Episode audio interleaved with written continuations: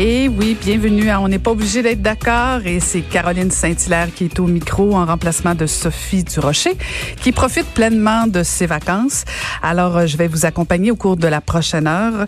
Euh, une émission encore très chargée. On aura, euh, on ira faire un saut en Gaspésie parce qu'il y a une grande traversée actuellement là-bas.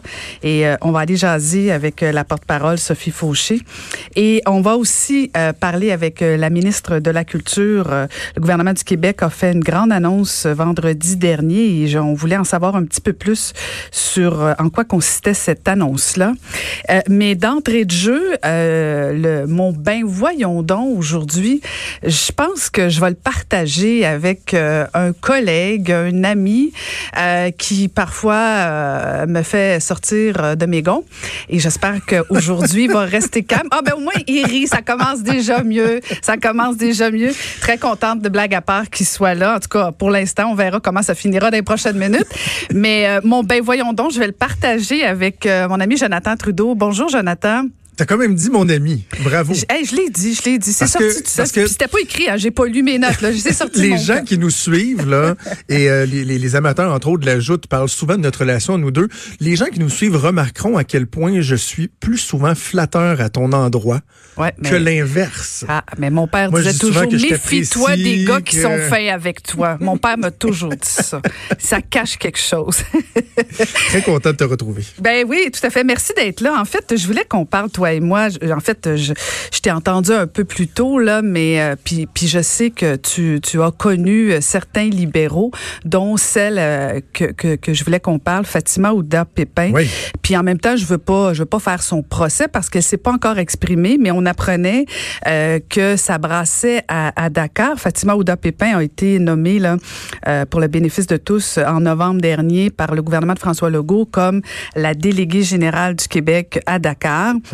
Et euh, donc, c'était une nomination que certains pourraient dire en principe partisane, mais connaissant les couleurs ou les origines de Fatima Ouda Pépin, qui est reconnue pour être une libérale, on ne pouvait pas dire que c'était nécessairement une nomination partisane, mais en même temps, euh, compte tenu de la façon qu'elle a claqué la porte euh, sur le dossier de la laïcité et ben de la charte, tout ça, donc elle était en froid avec le Parti libéral. Mais là, on apprend que ça brasse, ça brasse, ça brasse à Dakar, mais plutôt à la délégation et euh, bon, certaines allégations à savoir que bon le personnel serait maltraité, euh, que, que, que au nom de la sécurité, elle coûte très cher, il serait allé à l'hôtel au lieu de prendre la maison, la villa qui est offerte par le gouvernement, qui coûte déjà 13 000 dollars par mois. Elle aurait décidé d'aller à l'hôtel, donc ça augmente les frais à 11 000 dollars par mois. Et, là, bon, euh, ajouter à tout ça, les libéraux se sont, euh, disons-le, euh, excité le poil des jambes sur les réseaux sociaux euh, sur le fait que euh, c'était une erreur de la part de François Legault de faire cette nomination partisane-là. Et, j'ai trouvé que euh, c'était presque indécent la réaction du, Parti libéral, des membres du Parti libéral, de larguer comme ça quand même, qui est quand même une des leurs, là, Jonathan. Je veux dire, elle, les a peut-être abandonnés, mais quand même, elle, elle, a toujours eu un fond libéral, là, Fatima Ouda-Pépin, là. Ben c'est ça, c'est qu'en fait, tu peux regarder ça, tu peux l'analyser en regardant euh, dans ces détracteurs là qui vient de quelle ère si on veut.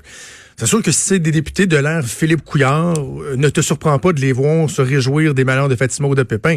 Parce que Fatima Oudé Pépin, à mon sens, elle est encore une libérale. Son sang, il est, il est rouge mm-hmm. libéral, mais elle était en porte-à-faux avec euh, Philippe Couillard et avec la gang à Philippe Couillard. Donc, il y a des libéraux qui sont heureux. Philippe Couillard ne soit plus là, ceux de l'ère Charret, par exemple, qui n'ont rien contre Fatima de Pépin, qui l'ont même souvent vu comme étant un, modèle, si on veut. Donc, ces gens-là, je pense pas qu'ils vont se, se réjouir. Sauf que je suis obligé de te dire, sais, toi, tu l'as côtoyé aussi, Fatima de Pépin, j'imagine, en tant que, que mairesse de Longueuil. Elle était députée dans ton coin. J'ai de la misère à être très, très, très surpris de savoir que, sans, sans dire que je suis convaincu que tout ce qui est rapporté par Radio-Canada est exact mm-hmm. et, et qu'il n'y a pas de nuance à apporter ou euh, qu'il n'y a pas lieu de donner l'opportunité, euh, disons, à Mme de Pépin de donner sa version des faits il reste que je suis pas surpris de savoir que euh, au niveau de la gestion des ressources humaines, Madame de Pépin doit avoir, vraiment une une gestion assez rigoureuse.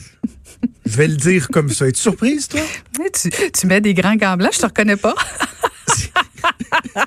Dis donc ce que tu penses pour de vrai. Non, mais je l'ai dit ce matin parce que je, non, mais je vais faire la même précision que j'ai fait dans mon émission ce matin. J'apprécie Fatima de Pépin, j'apprécie sa contribution au débat public. C'est une femme intelligente, une femme de conviction. Mais pour euh, avoir euh, travaillé beaucoup avec elle à l'époque des diffusions municipales, elle, elle était députée. Moi, j'étais attaché de presse à la ministre des Affaires municipales. Donc, vraiment, le nez dedans dans les diffusions municipales. Tu sais, c'est quelqu'un qui est pas toujours évident mm-hmm. euh, à travailler. Là. Une forte personnalité. Très forte personnalité. Est-ce que intransigeance pourrait être un mot employable? Peut-être. Mais, mais Jonathan, admettons que si toi tu savais ça, si moi je m'en doutais un peu, fort probablement que François Legault, le gouvernement, pouvait s'y attendre aussi un petit peu. Et là, moi, mon ben voyons donc, tu, vas peut-être être surpris, je suis un peu surprise de la réaction du gouvernement dans ce dossier-là, à ah savoir que j'ai trouvé qu'ils sont un peu lents à réagir.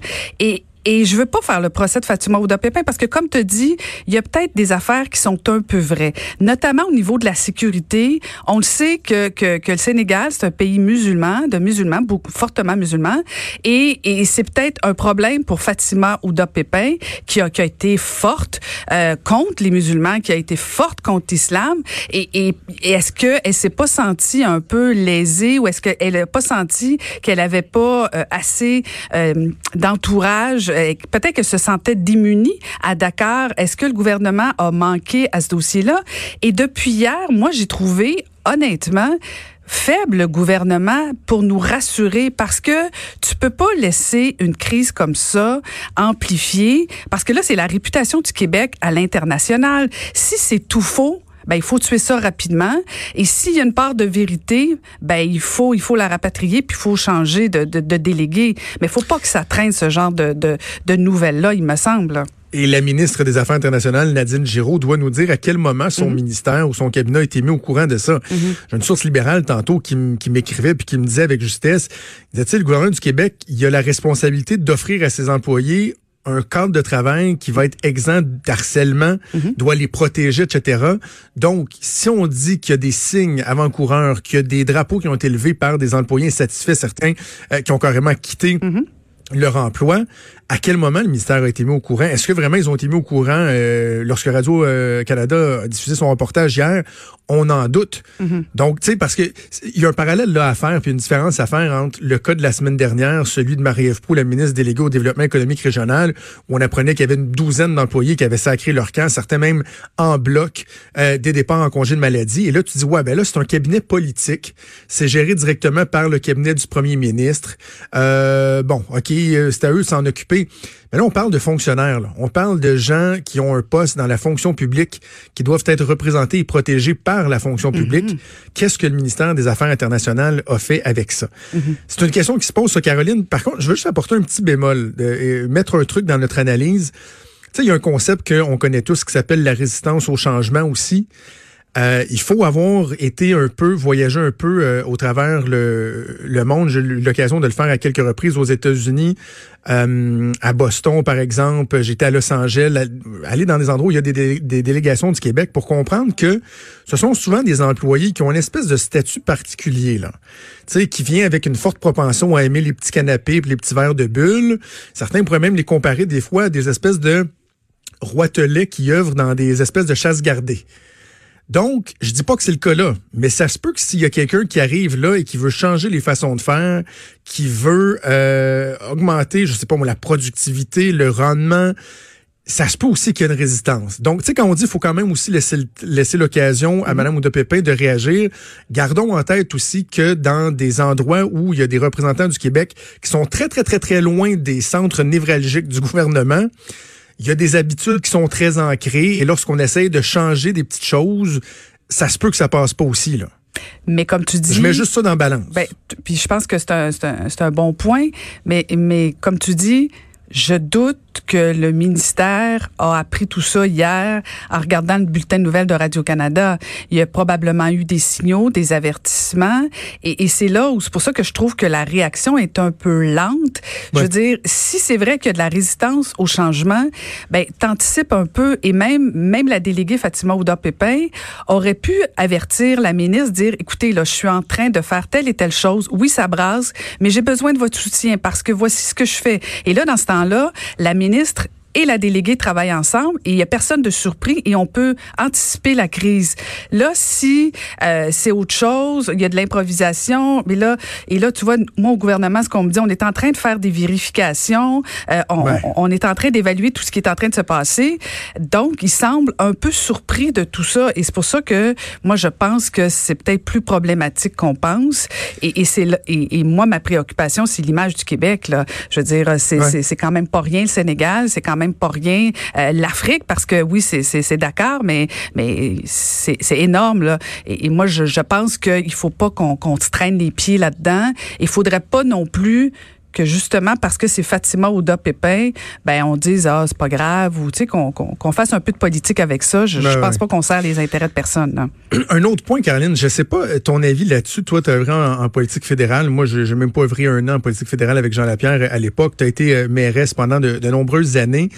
Je sais pas si tu as observé la même chose que moi, mais en tout cas, moi, au niveau de la politique provinciale, j'ai toujours trouvé qu'une des graves lacunes du, euh, du personnel politique, c'est la gestion des ressources humaines. Il y a toujours une espèce de malaise par rapport à la gestion des ressources humaines lorsque, par exemple, tu as des cas problématiques dans des, dans des cabinets, euh, les processus d'embauche, l'encadrement. On dirait que c'est tellement un milieu qui est particulier, la politique, mm -hmm. qu'il y a des gens qui arrivent là qui souvent n'ont pas le bagage nécessaire pour gérer du personnel, autant au niveau des mm -hmm. ministres que des députés, que des directeurs de cabinet. Il y a un encadrement qui est déficient, qui fait en sorte que dans des cas comme ça, comme ça, ils savent pas comment agir, autant lorsque ça touche leur personnel mm -hmm. que lorsque indirectement ils sont interpellés, comme dans un cas comme une déléguée du Québec qui est une ancienne politicienne. Je trouve qu'il y a des lacunes très importante au niveau des RH en politique. Je ne sais pas, toi, ce que tu as observé dans ton passé. Tout à fait. Puis c'est pas parce que tu es un bon politicien ou une bonne politicienne que tu sais gérer des ressources humaines. Euh, puis en même temps, ça prend, pour faire ce genre de, de fonction-là, ce genre de travail-là, on se le cachera pas, ça prend quand même des fortes personnalités. Et oui. là, si ton personnel euh, est pas capable de, de te suivre ou de, de quand même d'accepter cette force de caractère-là, ça prend des gens pour te ramener sur le plancher des pour dire, oh, enfle pas ta tête, t'as beau devenir mairesse, député, délégué, premier ministre, euh, tu restes quelqu'un euh, payé par les taxes des contribuables. Reste humble. L'humilité a toujours sa place, je pense, euh, et ça prend du personnel fort. Mais tu sais, c'est plus facile de s'entourer des fois de gens plus faibles qui nous disent qu'on est toujours ben, ben, ben, ben bon, puis dans la réalité, on n'est pas toujours bon. Mais c'est là où on voit si la personne est un, un bon leader ou pas une bonne leader, de savoir s'entourer de gens un petit peu plus forts que toi. Là.